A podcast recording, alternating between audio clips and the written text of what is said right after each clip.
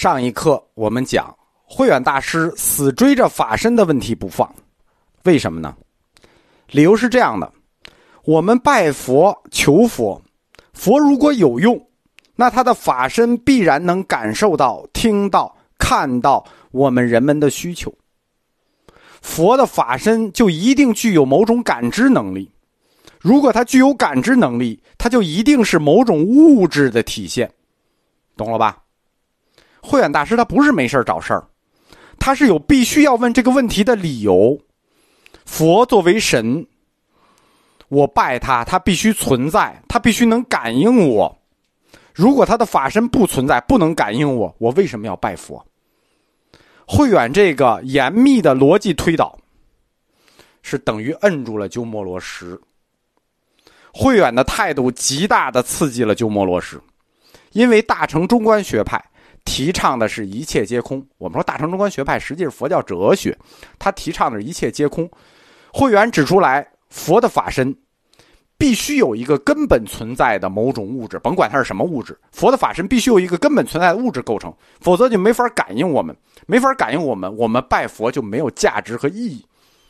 这一点是鸠摩罗什绝对不能接受，绝对不能接受的。双方于是陷入了一种自说自话的状态里，在大乘大义章的最后，双方的状态都已经陷入了争吵，就已经自己说自己的，陷入争吵了。慧远大师如此逻辑化的、精益求精的，每一步一定要问为什么的严谨学风，是我们中国早期南派佛教的特点。北派佛教是以佛教神学为主的。佛教神学强调的就是信，你信就完了。我告诉你，你信就完了。南派佛教是以佛教哲学为主的，强调的是要逻辑，强调对。神学强调信，哲学强调对，强调对就要逻辑。到了唐朝中期的禅宗，南北学风就反过来了，北方强调这个逻辑，南方强调信。中国南方佛学打一开始。是建立在一个一系列的理论推导上的准佛学、玄学佛学。中国的般若学，或者说中国般若，是基于中国儒家的玄学理论做指导，在一个第一因的基础上推导出剩下所有的原理的。所以说，中国般若或者中国佛学，在一开始就是个哲学过程，讲的就是理。我们中国人跟印度人不一样，我们自古就讲道理。而且孔子说过：“悟道，一以贯之。”不光要讲道理，所有的道理还必须可以从一个起点推导到最后。这就是说，我们中国的般若一开始就在玄学理论下指导，从一个玄一直推到最后，也这么理解佛学。所以说，六家七宗是一个玄佛。这个学术逻辑，当碰到佛教神学的法身问题的时候，啊，解释不了了，就陷入我们说的。框架陷阱，就是佛教四框架一画就知道，这个陷阱就是从神学到哲学之间的框架陷阱。要用佛教哲学去证明佛教神学，佛教神学它是定义出来的，它不是推导出来的。你不把这四框架理论搞明白，你这个问题你永远不会有清楚的答案。鸠摩罗什是大乘中观派，中观派的哲学基础是建立在否定与悖论上的。我们前面讲过，它就建立在否定与悖论上建立起来的中观哲学体系。这个体系属于两面空，两面空体系。是因为是两面空体系，在他看来就不存在佛教神学的问题。问题的本身就不是问题。慧远作为大师，压根儿就不该问他。慧远大师，这个年逾七十的求道者。它体现了我们中国学人品质里最优秀的那一面，就是求真。他本身是熟悉佛教哲学的道安的学生，他又力图通达佛教神学。他为什么一定要问这个问题？是因为中国文化里那个大一统基因，驱使他一定要为这个佛教神学建立出一套完整的、完备的哲学理论体系。要在哲学层面上推导佛教神学为真，这就是跟基督教一样，就一定要证明上帝。慧远大师以其非凡的洞察力，认识到现有的佛教神学体系存在逻辑缺陷。佛教神学和为了佛教神学去创立他的完备哲学理论，占据了慧远大师在庐山生涯中绝大部分的时间和他的学术兴趣。他残存的时间和兴趣跟他的师傅道安一样，主要是考虑如何组织和管理佛教的僧团，但他的僧团没有道安那么大啊。戒律这方面的资料仍然非常缺乏。道安主持新译的比丘和比丘尼戒并没有传到南方，虽然译出来了啊，但是为什么没有传到慧远手里，我们不知道。慧远沿用的是道安离开之前在襄阳创建的那三套戒律。慧远与鸠摩罗什之间讨论过两个问题了：禅经的问题没搞定，神学的问题没搞定。两位大师闹得有点不开心啊，对吧？讨论一个禅经的问题，你答应我们，你没解决。神学问题向你问，你没搞定。为了缓和一下气氛，慧远转而拜托鸠摩罗什，为他翻译一套比较好的戒律，对吧？他现在剩下点兴趣，就剩下管理僧团了。所以说，希望鸠摩罗什能给他翻译十诵律。这一次，鸠摩罗什大师非常的上心。你也不能啥事都办不成，对吧？但是，口述十诵律的外国僧人突然亡故了，因此翻译中断了。鸠摩罗什本人是没有能力完成任何相关于戒律的工作的，他没有能力完成这方面工作，因为在戒律方面，他是中观派，他对自己就相当的松，他松的就相当于没有戒律，戒律，what is 戒律？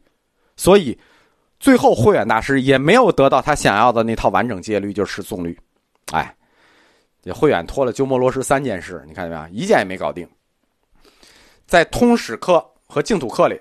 我们慧远大师讲的比较多了，我们就少讲一些，就差不多到这儿就行了。涉及到他还有两个大问题，一个是有神论问题，一个是僧权与教权的政教合一问题。以后我们有机会的话再单独讲，因为慧远就不适合再讲太多了。庐山慧远他一生从事的大部分，实际都是佛教的实践，或者说纯粹宗教活动。简单的说。就是通俗化佛教的内容。为什么要通俗化佛教呢？原因很简单，曲高和寡，任何事情只有是通俗的才是流行的。弘教的目的是什么？不是显得你义理水平有多高，是越来越多的人去相信。东晋南方的佛教，它的主流叫士人佛教。什么叫士人佛教？知识分子佛教，那个时代，世人才有多少人？一小撮，一捏捏，就那么点儿。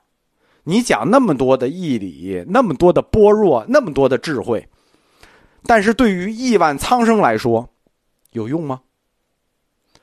自从慧远的师祖佛图澄开创庶民佛教之后，经道安传至庐山慧远，庶民佛教的前途再次被照亮了。慧远大师的兴趣，他不像道安公。道安公他的兴趣在经学，就是给那佛经啊写注书、编佛经目录，所以道安公算一个佛教理论家。而慧远大师呢，他是一个更纯粹意义上的人民宗教家。我上一次给这个定语“人民宗教家”的定语，恰恰就是他的老乡，净土的初祖谭鸾，人民宗教家。慧远的兴趣。他在理学，在弘教，他写了大量的弘法和护教的文章。庐山慧远其实可以算作真正意义上的中国佛教，记住啊，这四个字：中国佛教的开创者。他有意识的去用中国文化的理学和概念去消化佛教弘法过程、弘法的过程。力图让佛教的传播在中国的传播更加的通俗化、形式化、礼仪化，使佛教更符合中国人的文化习惯。他力图去抹掉其中非中国的因素，并且调整了佛教理念，让佛教在中国文化的意识形态层面与我们民族产生共鸣。比如说，三世因果，就是三世的因果因果关系啊。神不灭，业报轮回。三世因果，神不灭，业报轮回，这是什么？这都是最能激起知识界争议和讨论的概念，对吧？一说神不灭，那讨论起来就大了。业报轮回，而且业报轮回、报应，这些都是推动庶民佛教的理论基础。我们老百姓最信的就是这个：有神，神不灭；有报应，下辈子有轮回；神灵常在，因果报应、轮回，这些都是我们老百姓最信的东西。而这些也是慧远大师在护教和弘教中最注重阐发的重点。